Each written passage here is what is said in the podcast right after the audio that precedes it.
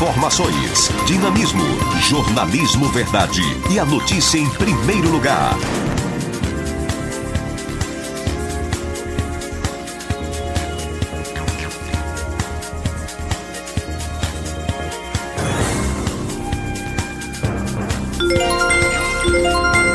Muito bom dia, estamos iniciando aqui o direto da redação, nosso giro de notícias. Eu registro às 7 horas 4 minutos. Sou Antônio Vitor, transmitindo aqui diretamente de Capanema, Pará, para a Rádio Folha 390. Muito, muito, muito bom dia para você que sintoniza com a gente aí pelas diversas plataformas. Lembrando que esse programa também é distribuído lá no site, no portal de notícias né, da Folha 390, em www.folha390.com.br. Você também pode participar ao vivo tá, desse programa pelo DDD 919 8164 0324. Vou repetir, DDD 91 981640324. Esse é seu programa Verdade, o programa direto da redação aqui da nossa querida Rádio Folha 390, uma emissora 100% digital.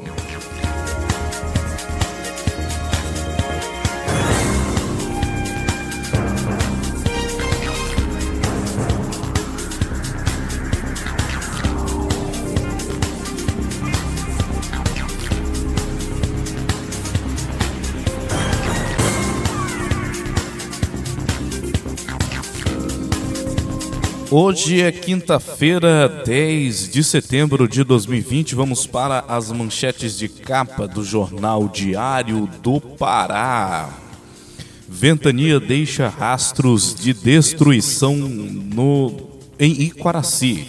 Os ventos fortes causaram prejuízos e assustaram os moradores da Vila Sorriso ao derrubarem árvores e destelharem casas. Senado, Jader defende Fundo Nacional da Educação e fiéis da extinção. senador paraense destaca a importância de manter recursos para educação, saúde e outras áreas. Covid, mais uma vacina será testada no Brasil. Testes serão realizados em hospitais brasileiros até o final do ano. Preços nas alturas. Ministério da Justiça é, notifica supermercados. O objetivo é identificar o motivo dos reajustes de preços de diversos produtos, principalmente alimentos. Confira dicas e estratégias para economizar na hora das compras. Lava Jato. Escritórios de advocacia são alvo de operação por supostos desvios no sistema S. Quem não sabe o sistema S é o sistema que envolve aí, né, Senac, Senai e outras entidades que compõem aí o sistema S. Aprovado, maus tratos a cães e gatos terão pena maior prática será punida com pena de reclusão de 2 a 5 anos, além de multa e proibição de guarda. Pedido do MPF, Norte Energia pode ser multada em 1,3 bilhão. A empresa deixou desprotegidas terras indígenas afetadas por Belo Monte. É, situação complicada aí com a Norte Energia. Brasileirão, Flamengo passa pelo Fluminense e já é vice-líder. Flá vence clássico por 2 a 1 e embala de vez no campeonato. Sírio 2020. Pulmões são os objetos de cera mais procurados. Busca cresceu por causa da pandemia da Covid-19, cujo vírus ataca eh, principalmente esse órgão. É, já, Série C, Jacuipense carimba faixa do Papão. Time baiano vence por 2 a 1 em plena Curuzu e deixa campeão paraense na beira da zona de degola. Show ressaca, Leão quer ser líder após perder o Parazão. Remo pega a lanterna fora. Se vencer, assume a liderança da Série C.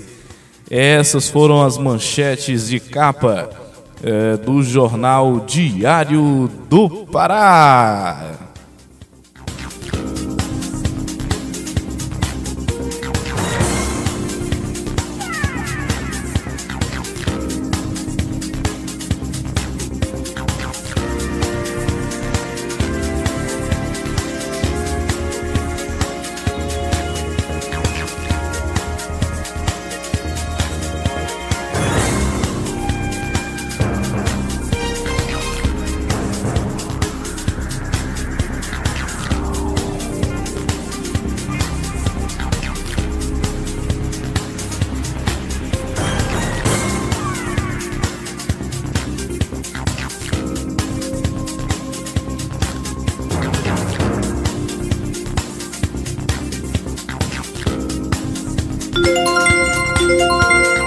Das 7 horas, 10 minutos, vamos para as manchetes de capa do jornal O Globo, nessa edição do dia 10 de setembro, quinta-feira. Populismo não reduz pressão inflacionária. Miriam Leitão, governo pega a estrada velha. Buga Chakra, omissão assassina de Donald Trump. Horizonte reduzido, Procuradoria-Geral da República em curta duração da Lava Jato, que pode acumular derrotas no STF. Perdão a igrejas teve amplo apoio de pré-candidatos. Nos transportes, o velho normal. Passageiros enfrentam ônibus e vagões superlotados, aumentando o risco de nova onda da Covid-19. É, isso é complicado, né? O pessoal vive falando aí é, da importância das medidas preventivas, do, do distanciamento social, e aí o velho normal, como eu está noticiando aqui o jornal o Globo, né? Os passageiros continuam enfrentando aí é, essa superlotação nos transportes públicos. Situação complicada mesmo. Manchete: governo notifica supermercados e zera imposto de importação. Analítico: Renato Andrade debate sobre inflação dos alimentos gera flashback oitentista. É, parece assim que eu sinto que as pessoas, né, que passaram pela a grande crise da, da inflação na década de 80 vivem assim super assustadas pelo que estão vendo hoje, pelo que estão passando hoje, né? É importante a gente lembrar que é, essa crise da Covid-19 não passaria impune, né? É, eu sei que existem uma série de polêmicas envolvendo a alta de preços, mas a, a Covid-19 não deixaria impune o Brasil. A gente sabe disso, que é a crise é, deveria trazer consequências aí muito negativas. Eu acho que até a, a, a, um terço das consequências da Covid ainda não chegaram. A questão é que o cidadão nem sempre consegue associar é, a relação de efeito e causa. Mas curiosamente o Ciro Gomes já havia sinalizado né, para essa crise. Ele já havia dado aí algumas declarações né, onde ele, ele havia sinalizado que da iminência dessa crise, é por ser economista também, né? Enfim, é, agora vamos aqui girar com a notícia, vamos acionar o nosso time de repórteres e agora eu vou chamar aqui o repórter Vitor Ribeiro, direto de Brasília, que traz a informação. Brasil vai suspender impostos de importação sobre dois tipos de arroz. A informação foi confirmada pela Câmara de Comércio Exterior. Vitor Ribeiro, a palavra está com você. A Câmara de Comércio Exterior confirmou que o Brasil vai suspender a cobrança do imposto de importação sobre dois tipos de arroz até o dia 31 de dezembro.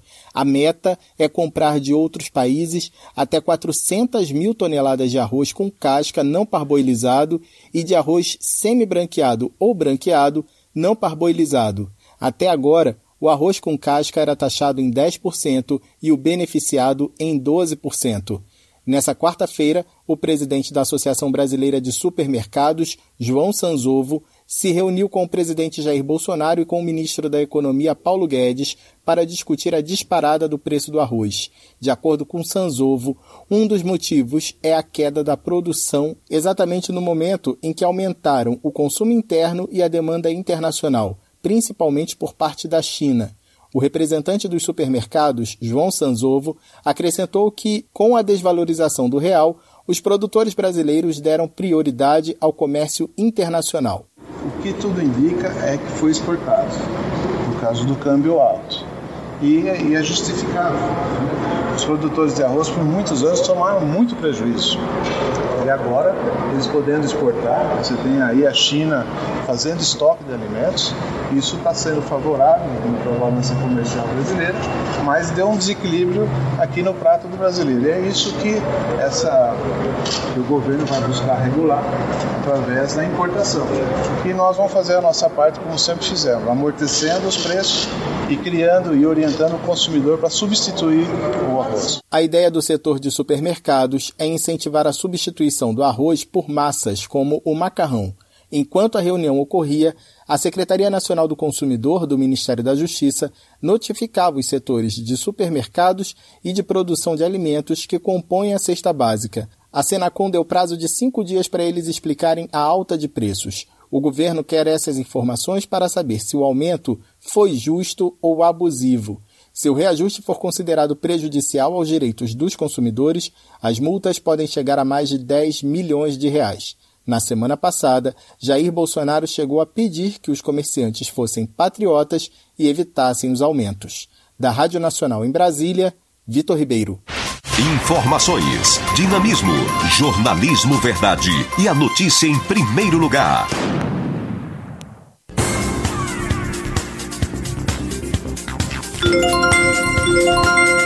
Valeu aí, Vitor Ribeiro, em cima das 7 horas 15 minutos. É isso aí situação complicada. Eu acho importante essa participação do Estado é, aí na questão da arbitragem é, entre essa oferta aí dos gêneros da cesta básica.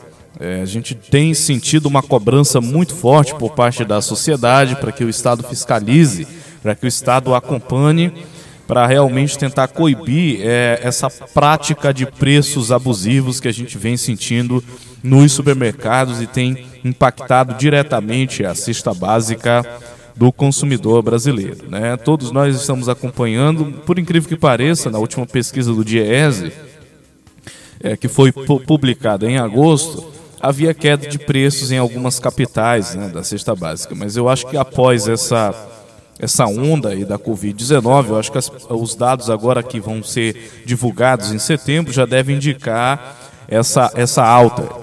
Por incrível que pareça, essa alta de preços, do, é, de preços da cesta básica também impacta no valor dos aluguéis, já que o índice que mede aí o reajuste nos aluguéis é medido aí pela, pelo IGPM, né, que é o índice geral de preços é, e de preço médio. E aí é, é, o fenômeno dessa alta de preços aí tende a impactar diretamente todas as cadeias da economia. É, o, o, produtor lá do, do, do, que está, né, na sua propriedade, é, ele tende a ter uma preferência em exportar diante da alta do dólar. Né? E aí o mercado interno acaba ficando desabastecido, o que pressiona bastante os preços, porque na economia existe aí essa, essa lei de que quanto menor a oferta, maior o preço. Né? E quanto maior a oferta, maior o preço e menor a oferta. Desculpa, vamos organizar aqui. Quanto menor a oferta de produtos, o preço tende a subir. Quanto maior a oferta é, de produtos, o preço tende a cair.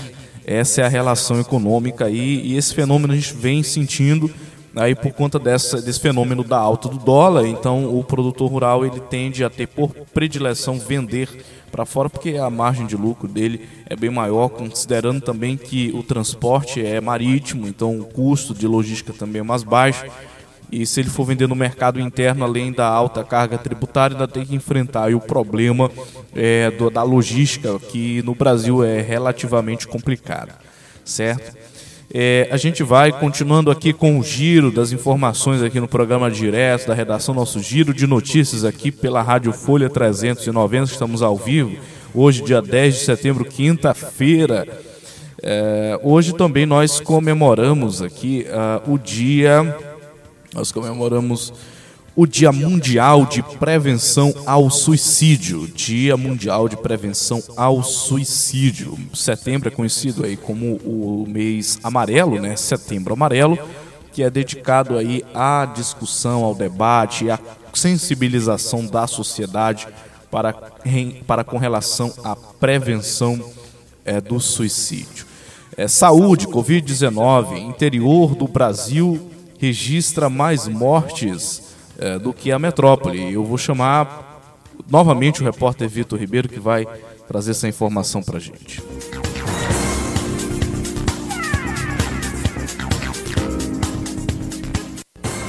Pela primeira vez, as cidades do interior registraram mais mortes causadas pelo coronavírus do que as regiões metropolitanas. Do dia 30 de agosto até 5 de setembro, 53% dos mortos estavam no interior e 47% nas capitais. Os dados estão no boletim epidemiológico semanal divulgado nesta quarta-feira pelo Ministério da Saúde. Essa migração das mortes já era esperada. Desde meados do mês de junho, a maioria dos casos novos semanais é registrada no interior. Em compensação, a quantidade de mortes por semana reduziu novamente. Dessa vez, a queda foi de 8%, com 5.741 vítimas fatais da Covid-19 em uma semana. É a segunda queda consecutiva desse índice. Já o número de novos casos teve alta de 5% em relação à semana anterior, com 276.847 diagnósticos positivos para a doença de 30 de agosto a 5 de setembro. Sobre a vacina contra a Covid-19, o secretário executivo do Ministério da Saúde, Elcio Franco, defendeu o investimento feito pelo governo federal. O investimento de risco assumido pelo Brasil é da ordem de 188 milhões de reais para 100,4 milhões de doses de vacina. O modelo jurídico adotado pelo governo brasileiro na contratação da vacina AstraZeneca Oxford se deu por meio de encomenda tecnológica onde há o risco real quanto ao sucesso da vacina. E outro de transferência de tecnologia para que o Brasil se torne autossuficiente para a produção integral da vacina já no segundo semestre de 2021. O laboratório AstraZeneca e a Universidade de Oxford suspenderam os testes com a vacina, da qual o Brasil é parceiro no desenvolvimento. O governo de São Paulo já testa o imunizante chinês e o Paraná pretende testar a vacina russa a partir do mês que vem. Nessa quarta-feira, o Brasil registrou 35.816 novos casos de Covid-19, com 4.197.000 mil diagnósticos positivos para a doença. Desse total, 128.539 perderam a luta contra o coronavírus, com 1.075 vidas perdidas nessa quarta. Da Rádio Nacional em Brasília, Vitor Ribeiro. Informações, dinamismo, jornalismo verdade e a notícia em primeiro lugar.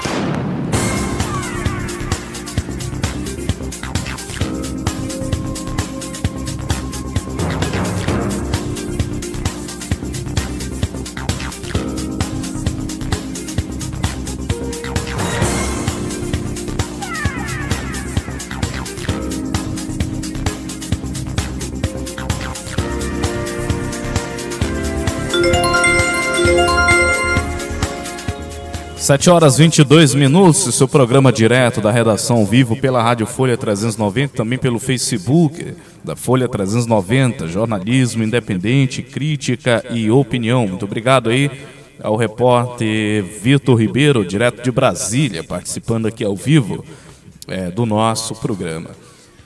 E é isso, vamos girando com a informação agora com as manchetes de capa do jornal Folha de São Paulo. Vamos ver aí as principais notícias é, do jornal Folha de São Paulo.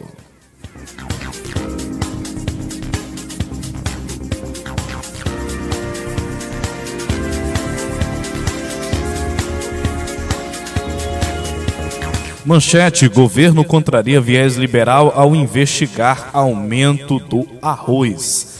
Interessante, né? Se o governo fiscaliza, ele está contrariando o viés liberal. Se não fiscaliza, está sendo liberal e deixando o povo morrer de fome, né? Realmente não dá para entender o que, que o pessoal quer. É, mas é interessante a gente ver a forma como cada é, órgão de imprensa nacional está relatando esse fenômeno. Porque daí a gente consegue realmente fazer aquilo que é o princípio maior da Folha 390 aqui, que é a crítica. A gente não consegue fazer crítica se a gente é, só viver é, é, lendo as coisas que a gente gosta. É preciso a gente ver o pensamento divergente para a gente poder estabelecer a crítica. A crítica ela é um processo de comparação, de análise sistemática e principalmente de síntese. Crítica não é você falar mal, não é você sair por aí falando mal de tudo e de todos. A crítica é um processo sistemático onde você vai fazer um movimento de ideias entre o, afir, o afirmativo e o contraditório, e a partir dali você ser capaz de sistematicamente produzir uma síntese, certo? É, então essa é a manchete do, do, jornal Folha de São Paulo. O governo contraria viés liberal ao investigar aumento do arroz. Eu realmente, como falei, é, eu acho interessante esse, esse fenômeno, né? As pessoas, elas, elas, se o governo fiscaliza, o governo está ferindo o princípio liberal. Eu sei que o governo se elegeu com essa bandeira, mas aí a gente precisa sempre optar pelo, pelo princípio da razoabilidade. O que isso quer dizer? É que a gente precisa, dentro do campo político, decidir aquilo que é melhor para a população. Porque eu acho que ser assim muito xiita a, a, uma, a uma determinada ideia, muito fechado a uma determinada, a uma determinada ideologia, eu acho que isso é extremamente prejudicial, até porque eu acho que liderança política é algo assim muito circunstancial, entendeu? Então hoje, por exemplo, nós estamos passando por essa crise aí é, econômica que já sinaliza os efeitos né, da Covid-19, por conseguinte, existe aí circunstancialmente é, uma necessidade de intervenção do governo é, para tentar conter essa fuga é, de matéria-prima para o exterior e deixando desabastecido aqui o comércio local. Né? E aí, claro, exige uma postura é, é, mais incisiva por parte do governo tá certo? Que não dá para ficar é a população tendo aí que morrer de fome, porque em condições normais do país, até porque eu acho que esse país não está normal, acho que tem mais de 10 anos. Mas, enfim, comparando ao que era antes, comparando ao que era antes, eu tenho certeza de que já era difícil para muita gente colocar o arroz e o feijão na mesa. Você imagina agora, né? Muito bem, eh, estamos aí nas manchetes de capa do jornal Folha de São Paulo. O secretário de Guedes rechaça tabelamento de preço. Análise: Mauro Zafalon, zerar tarifa não beneficia consumidor e vem em hora inadequada para produtor rural. Alimentos sobem 4,91% no ano, enquanto o IPCA avança apenas 0,70%. Para Itaú, o preço de alimento pode afetar política de juros. Opinião: Marcelo Kfouri. Inflação ainda não tira o sono e permite manter a Selic baixa. Essas são as manchetes de capa aí do jornal Folha de São Paulo. É, você está ouvindo o programa direto da redação aqui pela Rádio Folha 390 na prestação de Antônio Vitor. Estamos ao vivo, direto de Capanema para Brasil. Lembrando que você pode participar pelo DDD 91 981640324. Mande sua mensagem. Estamos aí em cima das 7 horas e 28 minutos. É, vamos girando com a notícia. Vamos girando com a notícia. Agora eu vou acionar aqui o repórter Gésio Passos. Cai número de homicídios entre jovens e crianças é, de 10 a 19 anos no Ceará. A redução também foi observada no número geral de crimes violentos. É com você, Gésio Passos, direto de Brasília. A ocorrência entre jovens e crianças de 10 a 19 anos no Ceará caiu 57% em 2019, na comparação com o ano anterior. Foram registradas 355 mortes violentas nessa faixa etária no ano passado, 312 de meninos e 43 de meninas. A redução também foi observada no número geral de crimes violentos com mortes no estado que caiu 50% de 2018 para 2019 e totalizou 2.257 óbitos. É o número mais baixo desde 2008. 15% do total desses homicídios no Ceará no ano passado envolveram crianças e adolescentes. Os dados são da Secretaria de Segurança do Ceará, divulgados no relatório do Comitê de Prevenção e Combate à Violência da Assembleia Legislativa do Estado, publicado nesta quarta-feira. Um dado que chama atenção é o número de mulheres mortas no estado em 2019, 10% do total dos crimes violentos, que quase dobrou em seis anos. 18% dessas mulheres mortas eram crianças e adolescentes de 10 a 19 anos. O deputado José Sarto, do PDT, presidente da Assembleia Legislativa, afirma que o relatório é importante para o diagnóstico da violência e formulação de políticas públicas. Esse relatório que é hoje é, divulgado através do site da Assembleia é muito importante sobre esclarecimento de óbitos de, de mulheres, de, de, meninas, não é? Porque é, eu acho que o, primeira, o primeiro apontamento para um direcionamento de política pública é o diagnóstico correto.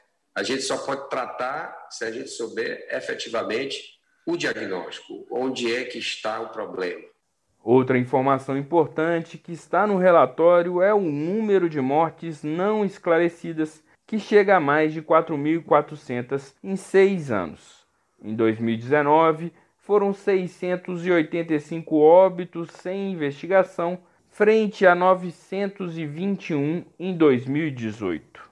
Dessas mortes ocorridas no ano passado, 33 foram de crianças e adolescentes de 0 a 17 anos, frente a 51 em 2018.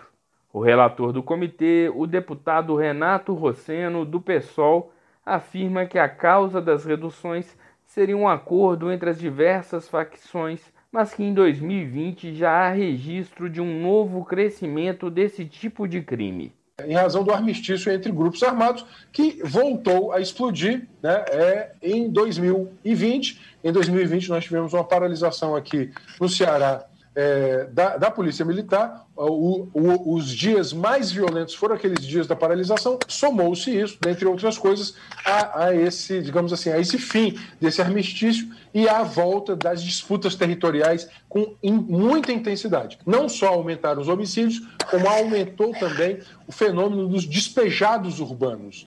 Daniel Cerqueira, pesquisador do IPEA e coordenador do Atlas da Violência 2020, afirma que a política de liberação da utilização das armas deve provocar um aumento do número de homicídios. Então, nós estamos diante de um desafio enorme para os estados, para as cidades, que é exatamente essa quantidade de armas é, que, que chega à mão dos cidadãos, cidadãos que pensam que estão se defendendo e, na verdade, essas armas elas vão matar muita gente, não apenas agora, mas nas próximas décadas, porque uma arma com boa manutenção ela, ela pode durar décadas. O número de mortes em presídios também foi reduzido no estado. Em 2019 foram três, frente a 49 em 2018. Já as mortes decorrentes de ação policial caíram de 221 em 2018 para 136 em 2019. Da Rádio Nacional em Brasília, Gésio Passo. Informações, dinamismo, jornalismo verdade e a notícia em primeiro lugar.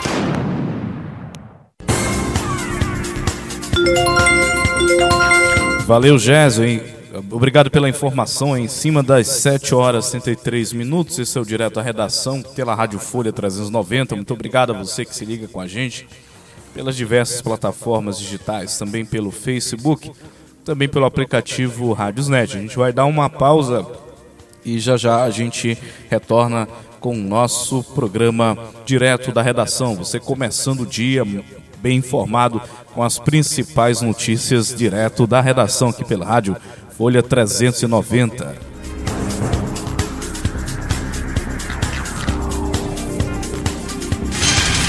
Virou notícia. Você está ouvindo a Rádio Folha 390, uma emissora 100% digital levando música, cidadania e informação. Operamos 24 horas no site www.folha390.com.br. Transmitimos diretamente da cidade de Capanema, Pará, Brasil. Também estamos no aplicativo Rádiosnet. Basta fazer o download e procurar pelo nome da nossa emissora. Ou, se preferir, acompanhe a nossa programação pelo facebook.com barra Folha 390. Essa é a nossa rádio, essa é a Folha 390.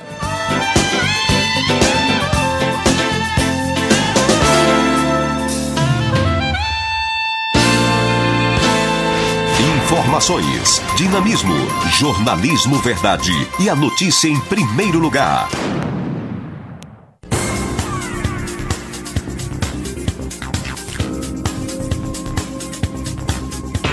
Sabia que você pode ouvir nossa web rádio também em sua caminhada, no ônibus ou até em seu carro? Basta baixar e instalar o aplicativo Radiosnet em seu celular ou tablet. É de graça. O Radiosnet é o mais leve e rápido aplicativo para se ouvir rádios online e está disponível para Android e iOS no site radiosnet.com.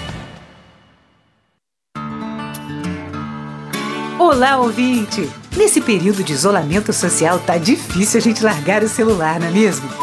Afinal, é com ele que estamos vendendo nossos produtos, comprando insumos, recebendo informações e mantendo contato com as pessoas que estão do lado de fora da nossa porteira.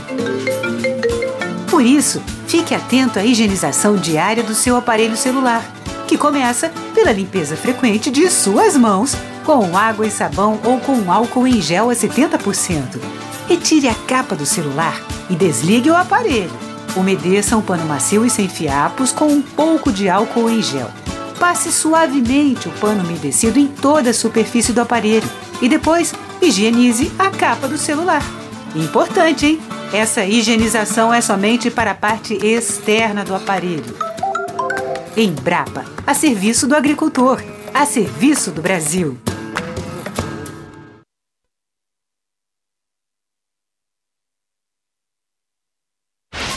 Informações, dinamismo, jornalismo verdade e a notícia em primeiro lugar.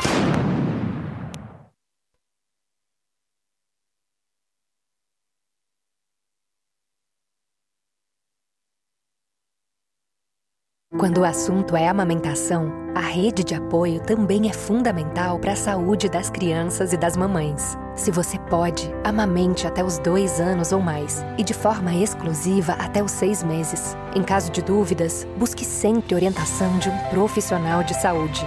Apoie a amamentação. Proteger o futuro é papel de todos. Saiba mais em saúde.gov.br barra amamentação. Ministério da Saúde, Governo Federal. Pátria Amada Brasil. Tem novidade do Governo Federal. É o programa Casa Verde Amarela, que vai garantir moradia digna para mais de 1 milhão e 600 mil famílias. O programa oferece financiamento habitacional com os menores juros da história do FGTS, principalmente para quem vive nas regiões Norte e Nordeste. Quem conta mais é o ministro Rogério Marinho. Os juros serão a partir de 4,25% no norte e nordeste brasileiro e 4,50% nas demais regiões do país. Esse ato vai permitir que nós possamos agregar mais de 2 milhões de novos empregos. Governo Federal, Pátria Amada Brasil.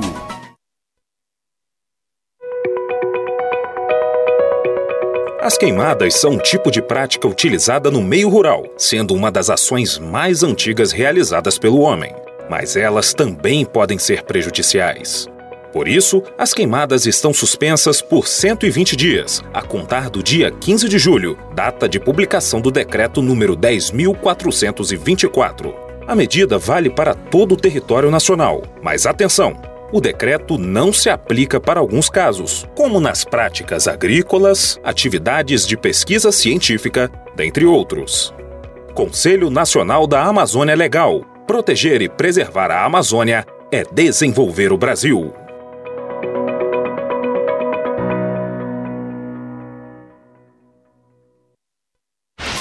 Informações, dinamismo, jornalismo verdade e a notícia em primeiro lugar.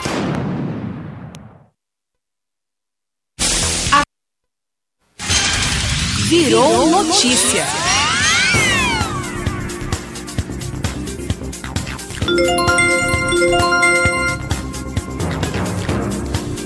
Em cima das 7 horas 38 minutos de hoje, dia 10 de setembro de 2020, esse programa direto da redação pela Rádio Folha 390, estamos ao vivo aí pelo Facebook é, da Rádio Folha 390 e também estamos ao vivo pela, pelo aplicativo, né, Rádiosnet.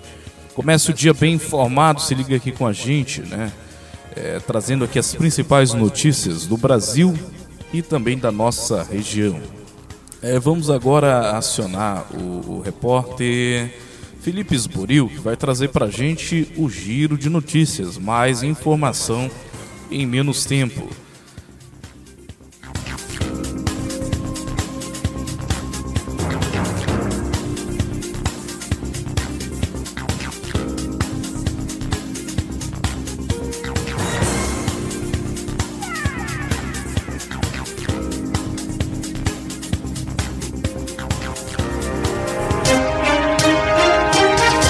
Olá, este é o Giro de Notícias da agência Rádio Web. Eu sou Felipe Osboril e a partir de agora você fica muito bem informado em menos tempo. Supermercados limitam pacotes de arroz por cliente. Isso aconteceu em Sumaré, região de Campinas, interior de São Paulo. Tudo porque a inflação ficou 0,24% acima em agosto, maior taxa para o mês desde 2016, informou o IBGE. Alain Barbosa. A venda de produtos agropecuários para outros países é a principal responsável pelo aumento de preços dos produtos alimentícios no Brasil. Segundo a análise divulgada nessa semana pelo Centro de Estudos Avançados em Economia Aplicada, o CPEA, as exportações brasileiras de produtos do campo atingiram 213 mil toneladas em agosto, um aumento de 98% em relação ao mesmo período do ano passado preço dos alimentos deve continuar em alta e pode afetar política de juros, é o que informou o Banco Itaú. Instituto Butantan acredita que terá 46 milhões de doses da Coronavac. Teresa Klein. A afirmação é do diretor do Instituto Butantan, Dimas Covas. A vacina está sendo desenvolvida pelo Instituto em parceria com a farmacêutica chinesa Sinovac Biotech. Desde o início dos testes no Brasil, em julho, não houve registro de reações adversas graves. O destaque foi feito por Dimas Covas após anúncio de suspensão dos testes da vacina de Oxford com a AstraZeneca, um dos voluntários teria apresentado reação adversa, uma inflamação na medula. A vacina desenvolvida no Brasil não apenas tem se mostrado segura, sem causar complicações, como tem tido resultados positivos. DASA fará testes no Brasil de vacina contra a Covid-19, em desenvolvimento pela COVAX. Vamos a Brasília e as principais informações da capital federal com Alexandra Fiore. Felipe, por aqui, o plenário da Câmara aprovou a medida provisória que destina crédito extraordinário de 10 bilhões para o combate à pandemia da Covid-19. Os recursos serão destinados ao Fundo Nacional de Saúde, que vai repassá-los para estados e municípios. A MP foi editada em maio, boa parte dos recursos já foi distribuída, mas ainda há um restante. Se não for aprovada no Senado até o fim dessa semana, pode perder a validade. E o aumento dos preços dos alimentos foi minimizado pelo vice-presidente Mourão, que considerou sazonal apenas um reflexo da procura. O repórter Yuri Hudson tem os detalhes. O governo federal decidiu zerar a alíquota do imposto de importação para o arroz até 31 de dezembro deste ano. A medida é uma tentativa de aumentar a oferta do produto e conter a alta no preço do alimento. Essa disparada no valor de vários produtos da cesta básica tem preocupado o presidente da República, especialmente porque pode abalar a popularidade de Jair Bolsonaro. A opção encontrada pelo governo para tentar conter a alta foi zerar a alíquota. O presidente da Associação Brasileira de Supermercados, João Sanzovo Neto, esteve com Bolsonaro e disse ao presidente que o setor já faz sua parte, até amargando prejuízos. Segundo ele, a tentativa de aumentar a oferta é a melhor opção. Olha, a gente precisa esperar para ver. Uh, quando esse produto começar a entrar, com certeza pode ser que já comece a haver redução do preço. E segue o desentendimento entre Guedes e Maia. O ministro reclamou das conversas do deputado com estados e municípios para a criação de um novo fundo que ele considera bilionário às custas da União na reforma tributária. Voltamos com Yuri Hudson. Mesmo tendo duas reformas importantes pela frente, Guedes sustentou que agora o diálogo é com a base aliada. O presidente da Câmara, Rodrigo Maia, sempre nos ajudou em todas as reformas é, tivemos agora um ou outro desalinhamento, mas é natural. Meu recolhimento é só isso, não é nada pessoal, eu tenho muita gratidão. Só que agora eu estou, entre aspas, enquadrado num regime de comunicação política. Não quer dizer nem que vai ficar melhor, nem que pior. Eu acho até que vai ficar melhor. Eu realmente acredito que vai ficar melhor, até para o Rodrigo. Vai ter menos desgaste o Rodrigo, eu, todo mundo. Salário de professor de ensino médio é metade da média dos países ricos. Estudo da OCDE mostra que remuneração do país também é inferior à praticada no Chile. Diego Cigales e a Operação Lava Jato. Felipe, advogados ligados à família Bolsonaro, ao ex-presidente Lula e ao governador do Rio de Janeiro, Wilson Witzel, foram alvos de uma nova fase da Operação Lava Jato durante esta quarta-feira. A operação, denominada Esquema, investiga desvios de aproximadamente 150 milhões de reais do Sistema S, ou seja, de entidades como Senai, Sesc e SESI. Os advogados envolvidos se pronunciaram e rechaçaram a possibilidade de irregularidades. Mais de 10 tremores de terra são registrados em menos de 24 horas em Caruaru. Direto de Salvador, Aline Costa. Felipe, os terremotos na região Nordeste seguem assustando moradores. Mais de 10 tremores de terra foram registrados em Caruaru, no agreste de Pernambuco, em menos de 24 horas. O último registrado nesta manhã teve magnitude de 2,5 graus na escala Richter. Os demais tiveram magnitude abaixo de 1,5. A Defesa Civil de Pernambuco já foi informada pelo Laboratório de Sismologia e segue acompanhando os fenômenos na região. Pelo menos por enquanto, Felipe, os abalos são considerados normais e de baixa intensidade. Justiça do Acre concede liminar ao goleiro Bruno Edir Gaia. Condenado a mais de 20 anos de prisão pela morte de Elisa Samúdio, o goleiro Bruno Fernandes poderá retirar a tornozeleira eletrônica duas horas antes de jogos e treinamentos no Estrelão, o Rio Branco Futebol Clube. Pedido de liminar foi acatado pela Justiça do Acre, que havia determinado o uso ininterrupto da tornozeleira. Na terça, o jogador alegou ter se machucado durante o treino pelo uso do equipamento. Vamos ao Rio de Janeiro e o Flamengo, no caso Meninos do Ninho do Urubu, Daniele Esperon. Olha, Felipe, e-mails dão conta que o Flamengo já sabia dos problemas elétricos no Ninho do Urubu que acarretaram na morte de 10 jovens da base do clube no dia 8 de fevereiro de 2019. Esses e-mails dão conta que houve uma vistoria nove meses antes do ocorrido e indicava a necessidade de reparos emergenciais na parte elétrica e as medidas não foram tomadas. Todos esses documentos estão em posse da Justiça. Polícia dos Estados Unidos atira em um menino com autismo após a mãe pedir ajuda. Caso aconteceu na cidade de Salt Lake City, no estado de Utah. Menino sofreu perfurações na bexiga, nos intestinos, no ombro e no tornozelo. Ponto final nesta edição do Giro de Notícias. Amanhã eu volto com mais informação em menos tempo. Até lá! Informações, dinamismo, jornalismo verdade e a notícia em primeiro lugar.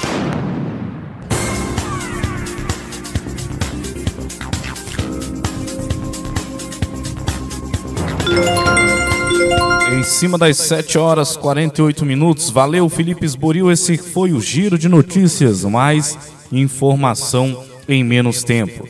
BNDES lança a segunda edição de programa voltado para startups. BNDES Garagem aposta na aliança entre pequenas e grandes empresas. É, para trazer essa informação aí, eu chamo o repórter Solimar Luz.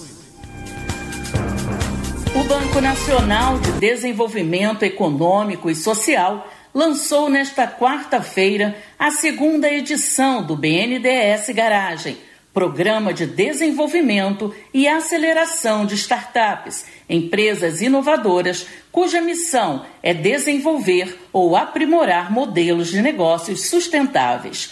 A ideia é atender as demandas da sociedade e os desafios ambientais auxiliar na criação e no desenvolvimento de empreendimentos que apresentem soluções sustentáveis com resultados social, ambiental e financeiro positivos. Durante a live de lançamento do BNDES Garagem, o presidente do banco, Gustavo Montesano, ressaltou a importância do projeto. Ter novas ideias, pessoas com ideias diferentes, pessoas ousadas, empresas pequenas atuando em parceria com empresas grandes, tem um poder transformacional. Então a gente vê aqui nessa agenda realmente uma oportunidade de mudar o Brasil. E é por isso que a gente optou por focar esta edição na agenda de impacto social e ambiental, que é exatamente a agenda pela qual a gente está propondo que o BNDES navegue ao longo dos próximos anos. Lançada em 2018, a primeira edição do BNDES Garagem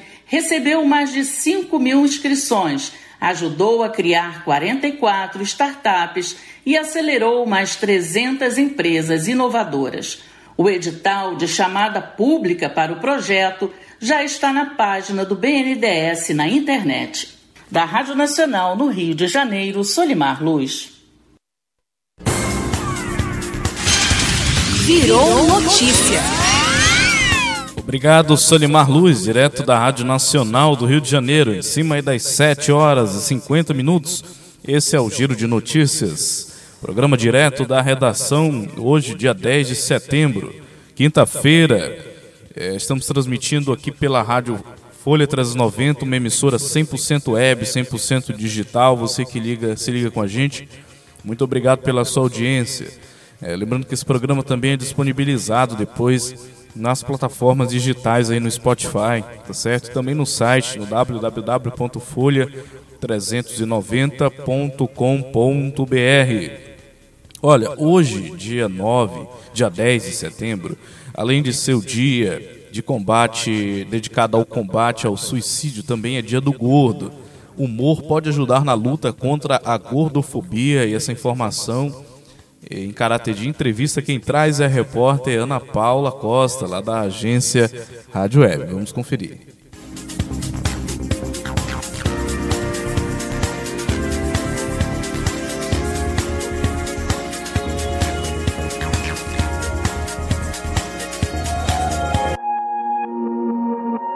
Gordofobia é o preconceito contra pessoas gordas o ato de desmerecer e julgar uma pessoa como alguém inferior, repugnante e que não merece ser feliz simplesmente pelo tamanho do seu corpo. Nessa quinta-feira, 10 de setembro, é o Dia do Gordo, data criada justamente para reforçar a luta contra a gordofobia. É um papo bem sério, mas eu resolvi conversar com um comediante, o mineiro Vitor Armar, que faz shows de stand-up e usa o humor para chamar a atenção para o tema. Eu fui tentar fazer academia uma época e foi horroroso, sabe? Porque eu queria ter mais autoestima, eu cheguei lá e não entendia nada. Primeiro que tinha o personal trainer, que é um cara que eu odeio, sabe? Ele chegava, não, é sério, eu odeio ele, eu odeio, que ele chega com uma pose arrogante, ele olha pra você e fica assim, ó, vou fazer uma série de 15, qual série você gosta? Aí eu falei, The Walking Dead. Aí ele falou: não é isso não, mano, é de ser burro. Faz o seguinte: senta uma bicicleta, vai pedalando. E pra você não cansar, imagina que você está pedalando nas ruas da sua cidade. Eu falei: beleza, eu tô aqui pedalando e pensando, pedalando e pensando. Deu cinco minutos eu parei. Aí ele falou: vamos, pedala, vamos, pedala. Eu falei: não precisa, eu tô no morro. Vai descendo sozinho, é impressionante. Vamos lá, Vitor. É, você faz muita piada de si mesmo, né? Você faz muita piada com, justamente com o fato de ser gordo. Você acha que existe lugar de fala também no humor? Por ser gordo, você pode fazer esse tipo de piada sem ser julgado? Olha, eu acho que tudo depende da interpretação de texto, né? Tudo que eu digo ali são textos que eu crio para fazer piadas sobre as coisas que eu me sinto à vontade para falar. Então eu falo sobre minha família, eu falo sobre as minhas experiências de infância, eu falo sobre namoro, eu falo sobre as coisas que realmente envolvem a minha vida real. E eu, como comediante, ignorar o fato de eu ser gordo, de eu já ter passado muita coisa por ser gordo, é, eu não estaria sendo fiel à minha própria profissão. Né? Às vezes as pessoas elas acham que a piada pode ser usada apenas como forma de escárnio, mas eu acho que a piada pode ser usada de várias formas e eu tento fazer isso no meu show. É, eu nunca digo os gordos são alguma coisa, ou é ruim ser gordo por tal coisa, ou é, eu nunca digo por todos, eu sempre digo de coisas que aconteceram comigo. Então eu sempre trago para experiências minhas e eu sempre coloco a piada onde a pessoa está sendo babaca comigo ou eu estou respondendo a pessoa em relação a isso. É um jeito meu de justamente tentar usar a ironia para mostrar que, na verdade, eu sou, eu sou contra as pessoas que tentam fazer esse tipo de coisa e a piada está justamente no fato de eu estar tá revoltado com isso. É, então, justamente, é, é, a gordofobia é um tema que está ultimamente muito, sendo muito falado, tem muitos movimentos falando sobre isso, né?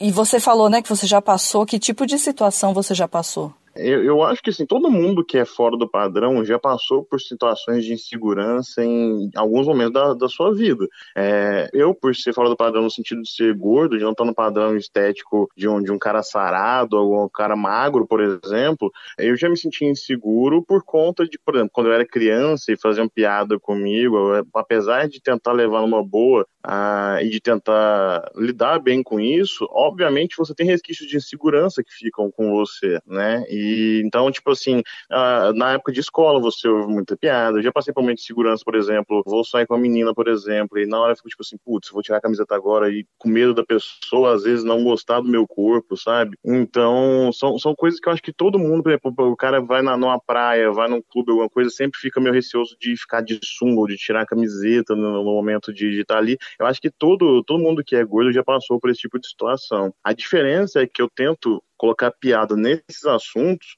justamente para mostrar para as pessoas que a gente realmente passa por isso e que a gente não gosta de passar por isso, sabe? Então eu tento usar as minhas piadas né, é, é, muito nesse sentido. É, eu sou muito bem resolvido com quem eu sou. Através da comédia eu consegui me sentir mais, muito mais seguro porque eu pude falar e eu pude mostrar a graça no que me incomoda, não outra pessoa me apontando. Eu acho que isso faz muita diferença, sabe? Sim. É, então você chegou num ponto que eu queria que eu queria tocar mesmo. O humor ele é muito usado como crítica social, né? Ele, o humor ele tem esse papel, né? Assim como a arte, enfim.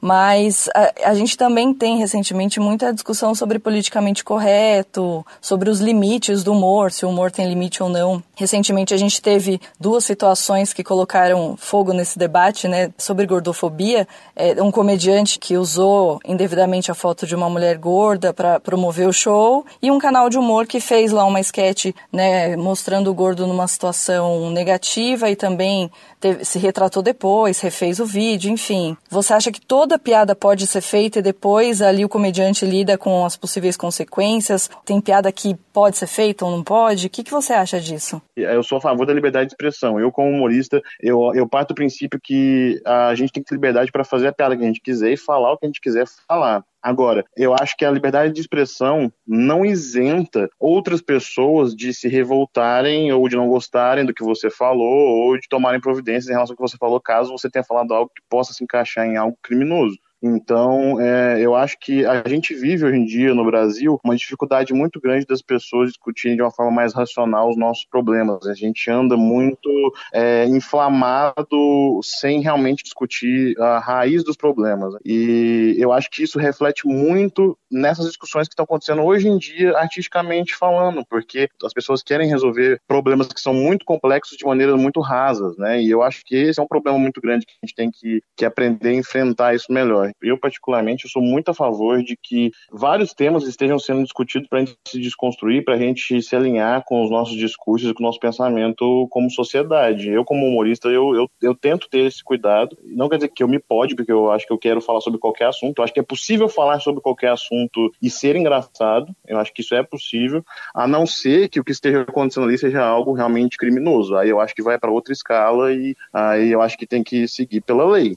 Tá certo, Vitor. Obrigada, viu? Imagina, eu que agradeço. Espero que tenha, que tenha sido legal aí. Que bom que vocês estão fazendo essa pauta. Acho muito legal. Eu conversei com o comediante Vitor Armar, que falou sobre como ele usa o humor para fazer críticas à gordofobia que sofreu ao longo de toda a sua vida. Mas a gordofobia, vivenciada diariamente por pessoas com corpos fora do padrão, vai muito além da maldade travestida de piada de mau gosto. As pessoas gordas sofrem com os olhares, críticas, humilhações, mas também com a falta de acessibilidade nos lugares, como transporte público, aviões, teatros, restaurantes, academias, lojas de roupas. Que nesse Dia do Gordo a gente possa refletir sobre a importância de duas palavras essenciais em todas as lutas contra qualquer tipo de preconceito: respeito e empatia. Agência Rádio Web de São Paulo, Ana Paula Costa. Informações, dinamismo, jornalismo verdade e a notícia em primeiro lugar. Valeu aí, Ana Paula Costa, em cima de 7 horas e 59 minutos.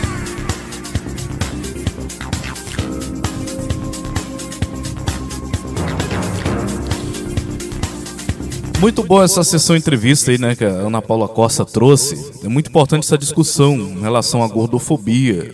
É preciso combater preconceitos, né? É, a gente vê que a sociedade de hoje ela impõe padrões estéticos que às vezes gera muito, muita pressão sobre as pessoas que são obesas. E elas sofrem bastante com isso, sofrem preconceito, sofrem da vitimização, e isso não é bom. É. E o pior de tudo é aquele que já foi gordo um dia e emagreceu e aí fica oprimindo os colegas que, por uma condição biológica, uma, uma, possuem um aspecto físico é, considerado aí como gordo. É, é uma data que realmente convida a gente a pensar criticamente sobre esse fenômeno e, claro, pensar também do ponto de vista da saúde. É, as medidas de combate à obesidade precisa ser é, realmente uma prioridade dentro da, das estruturas de saúde, porque quando a gente pensa que a obesidade hoje tem atingido cada vez mais pessoas na sociedade brasileira, a gente se dá conta que realmente é preciso mudar padrões de vida, hábitos de, alimentares. Mas a grande questão que eu coloco é hoje o, o, o hoje a, a questão do capital ele coloca ele, ele nivela as pessoas em classes, quem pode consumir determinados tipos de alimentos, né? Principalmente com essa alta de preços, não é todos que podem manter uma alimentação saudável. A gente precisa pensar também do, do ponto é, do poder aquisitivo. Nem todos têm um poder aquisitivo é, é, suficiente para poder adquirir comidas saudáveis que são relativamente mais caras, né? Tem toda uma questão social envolvendo o drama da, da obesidade. Além de ser uma questão de saúde, uma questão também social. A gente precisa pensar nisso, certo? Mas o recado que fica, através dessa entrevista maravilhosa da nossa competente repórter Ana Paula Costa, da agência Rádio Web, é exatamente da gente lutar pra, para o combate é, dos preconceitos, tá? Principalmente uma sociedade que coloca aí padrões estéticos considerados aceitáveis, né? E o gordo acaba sofrendo aí é, discriminação. Em cima das 8 horas 2 minutos, disputa entre Timão e Verdão opõe rivais em busca de melhores atuações. Quem traz a informação é o repórter Lincoln Chaves.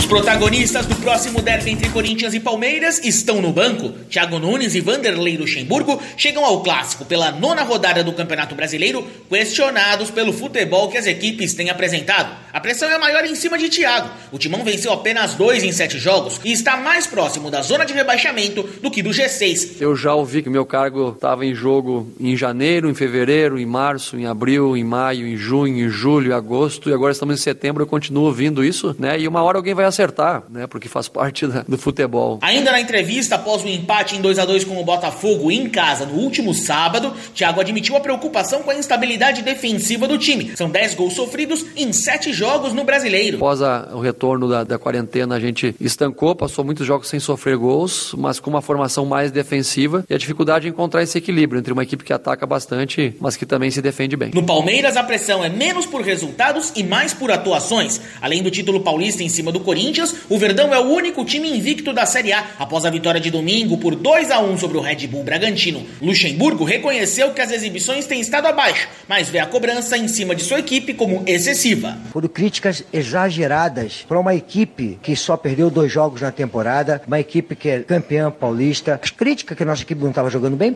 procede, sem problema nenhum, a gente entende que procede. Nós temos que aprender a conviver com elas. Os exageros a gente vai descartando, vai, isso aqui não, não presta não. Corinthians e Palmeiras jogam às 7 7h15 da noite desta quinta-feira na Neoquímica Arena. Da equipe de esportes da Rádio Nacional, Lincoln Chaves. Informações, dinamismo, jornalismo verdade e a notícia em primeiro lugar.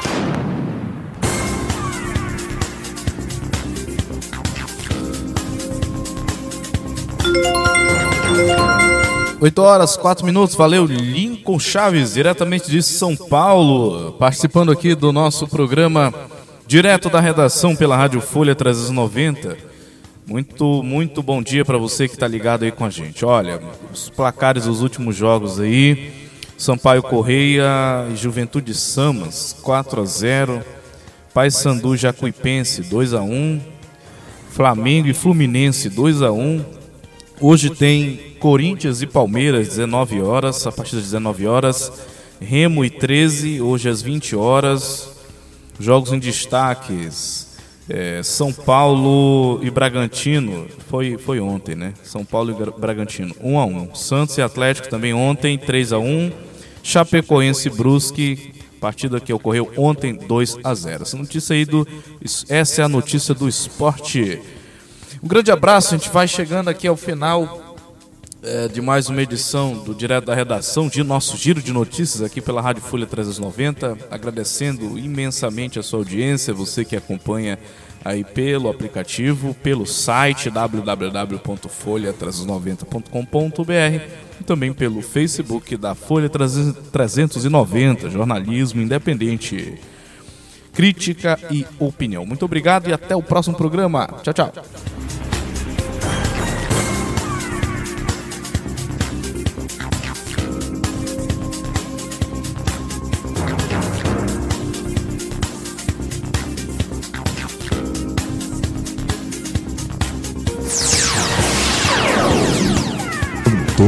Convicto. Informações, dinamismo, jornalismo verdade e a notícia em primeiro lugar.